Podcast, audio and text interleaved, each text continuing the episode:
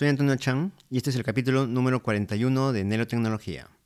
Hoy hablaré de la historia del teléfono, la historia de las telecomunicaciones en el Perú y el mundo. Esta es una serie de cuatro capítulos por el Día Mundial de las Telecomunicaciones que se celebra el día 17 de mayo. Sígueme en el canal de Telegram, t.me diagonal Neurotecnología, y déjame tu comentario. El día de hoy quiero recomendarles un libro. Los gatos no necesitan ir a la escuela, de Fernando Gesa. En este libro encontrarás 28 relatos de principios del siglo XX hasta la actualidad, pasando por la guerra civil y la posguerra, en el Perú, Alemania, la selva de Camerún, etc. Son 28 relatos que te cautivarán. Te invito a conocer al autor de este libro, Fernando Gesa.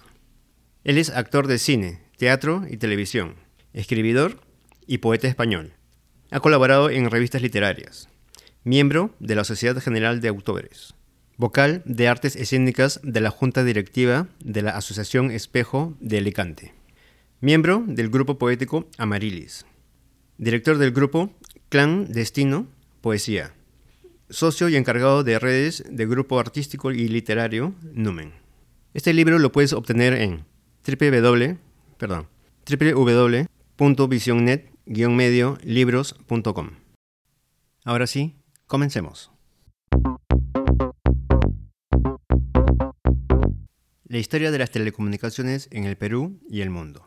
Este año 2021 celebramos el 145 aniversario de la creación del teléfono y el 133 aniversario de la primera línea en el Perú. En marzo de 1857, mediante un decreto de la República, se le concede a Augusto Gón la exclusividad en la construcción de las líneas de Lima a Callao y de Lima a Cerro de Pasco. Sin embargo, diez años más tarde, el telégrafo fue declarado de propiedad nacional por incumplimiento de contrato y en septiembre de 1867 se fundó la Compañía Nacional de Telegrafía. En 1879, finalizadas las confrontaciones con Chile, el señor Melitón Carvajal restauró las líneas telegráficas destruidas y las oficinas telegráficas dañadas y preparó al personal de servicio creando la Escuela de Telegrafistas. Alexander Graham Bell, un 14 de febrero de 1876, creó el teléfono, lo patentó como membrana parlante y lo probó en marzo del mismo año. El 13 de abril de 1888, el gobierno peruano autorizó a la compañía G&G Cohen para instalar la primera línea telefónica. En agosto de 1888 se instaló la primera línea telefónica de larga distancia entre Lima y Callao. La línea seguía la línea del tren. Ese mismo año, la Peruvian Telephone adquirió las operaciones telefónicas de Cohen. En 1890, la Peruvian Corporation obtuvo permiso para establecer contacto telefónico entre Lima y Chosica. En 1892 se inaugura la primera línea de comunicación telefónica entre Nueva York y Chicago. A finales del siglo XIX se establecieron en las principales ciudades del Perú enlaces locales que tendían las necesidades de comunicación de algunos empresarios. En 1911 la Dirección General de Correos y Telecomunicaciones estableció el sistema de telefonía entre Lima y Ancón. En 1920 se funda la Compañía Peruana de Teléfonos. Existían en Lima 4.000 teléfonos manuales que los adquiere de la Peruvian Telephone. La Compañía Peruana de Teléfonos operó por el norte hasta Tumbes y hasta el sur hasta Nazca, Ica, y el centro hasta San Mateo. El teléfono se instaló en Cusco, Arequipa, Tacna y Puno al establecerse la Sociedad Telefónica del Sur. En 1921, durante el gobierno del presidente Augusto B. Leguía, el Servicio de Telégrafos y Correos del Perú, fusionados en 1895, son entregados a la administración de la firma inglesa de Marconi Wireless Telegraph Company. En 1930, Lima contaba con 10.000 líneas telefónicas, dando servicio a Lima, Callao, Miraflores, Barranco, Chorrillos, San Isidro y Magdalena. En diciembre del mismo año, después de la venta del 60% de las acciones a la International Telephone and Telegraph Corporation por parte de la compañía peruana de teléfonos, comenzó a funcionar la primera central automática con una capacidad de 2.000 líneas y en 1933 ya habían 21.000 teléfonos instalados. En 1931 se inaugura el Servicio Telefónico Internacional, siendo las primeras comunicaciones las que se realizaban entre Lima y Nueva York. En 1936 se inauguran nuevas centrales automáticas en Lima. En 1940, Motorola produce un handy-talkie para el cuerpo de la Armada de los Estados Unidos. Es padre del walkie-talkie y posteriormente del teléfono móvil. En diciembre de 1968 se crea el Ministerio de Transporte y Comunicaciones. El gobierno militar del general Velasco, considerando que las comunicaciones son básicas para el desarrollo y la seguridad nacional, crea este ministerio. En 1969 se completa la primera red telefónica global que funciona gracias a un sistema de satélites en órbita estacionaria alrededor de la Tierra. En noviembre del mismo año se instala la estación terrena de Lurín para enlace vía satélite y se crea Entel Perú. En marzo de 1970, el gobierno militar nacionalizó la Compañía Peruana de Teléfonos mediante un decreto ley. En 1971 se promulga la Ley General de Telecomunicaciones. En agosto de 1973, los servicios de telefonía de la región sur del país, que eran operados por la Sociedad Telefónica del Sur, se integran a Entel Perú. En 1982, nace la primera generación de telefonía móvil. En 1983, la compañía peruana de teléfonos instala la primera central digital en Lima, así como la primera central de telefonía móvil. En julio de 1985, la compañía peruana de teléfonos instaló la red de enlaces de fibra óptica para la transformación cualitativa de las llamadas telefónicas. En 1990, el servicio de telefonía celular llega al Perú. La empresa Telemóvil anuncia el ingreso de la telefonía móvil al país. Después se cambió el nombre a Tele2000. En 1991 se crea el estándar digital GSM, Global System for Mobile.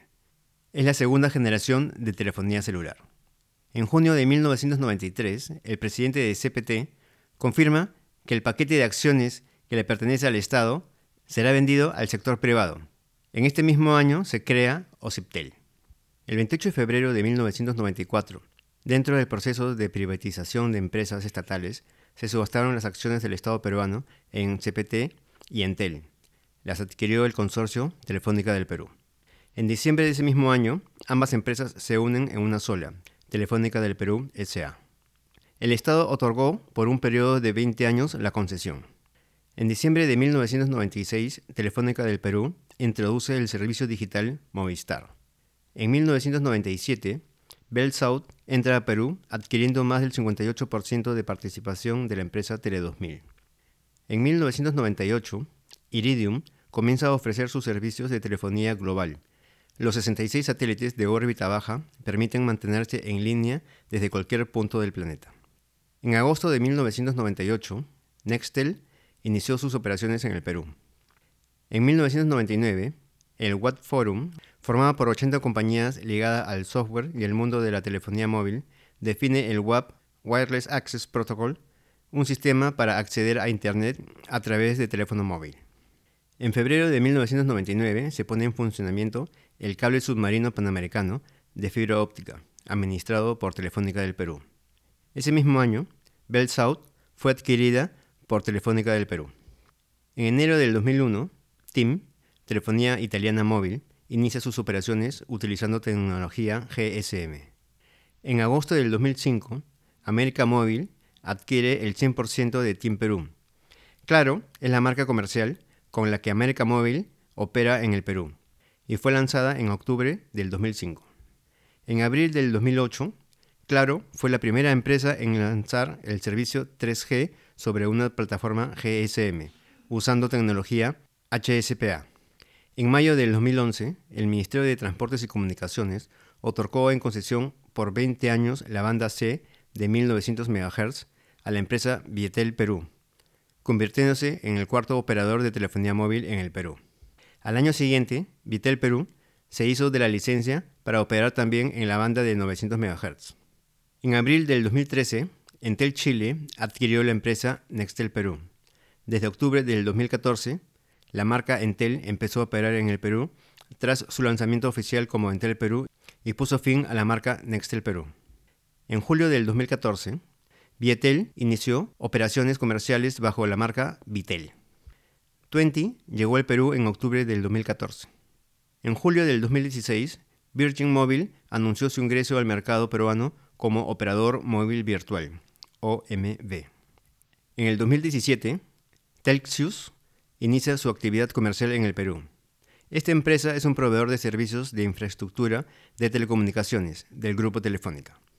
En septiembre del 2017, la empresa de capital español, Incasel Móvil, adquiere a Virgin Mobile.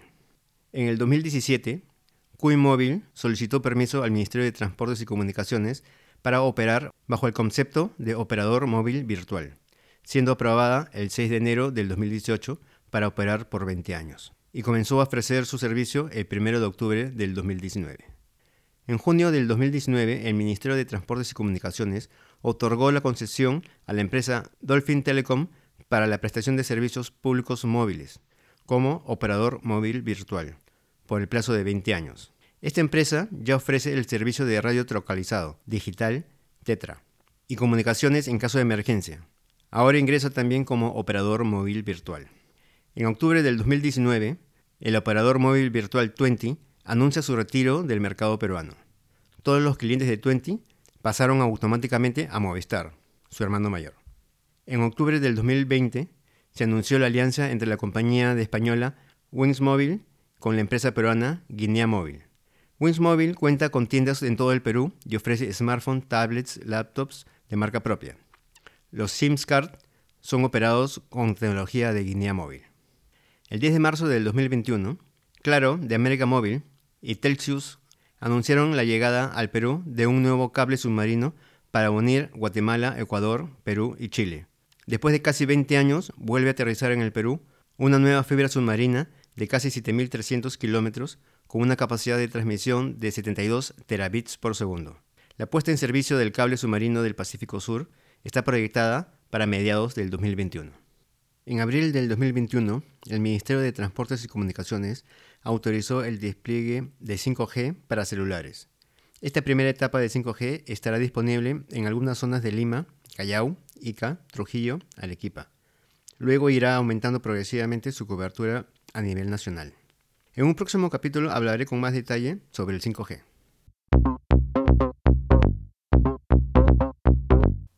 Eso es todo por hoy. Todas las semanas publico un capítulo nuevo donde hablo de tecnología y temas de interés. Puedes escucharme en Apple Podcasts, Spotify, Anchor, Google Podcasts, iBox, Overcast o en la app de podcast de tu preferencia. Me puedes encontrar en Twitter como arroba Nelotecnología. Nos vemos en el próximo capítulo. No te olvides de suscribirte para que no te pierdas ni un capítulo de este canal. Soy Antonio Chan y gracias por escuchar Nanotecnología. Chao.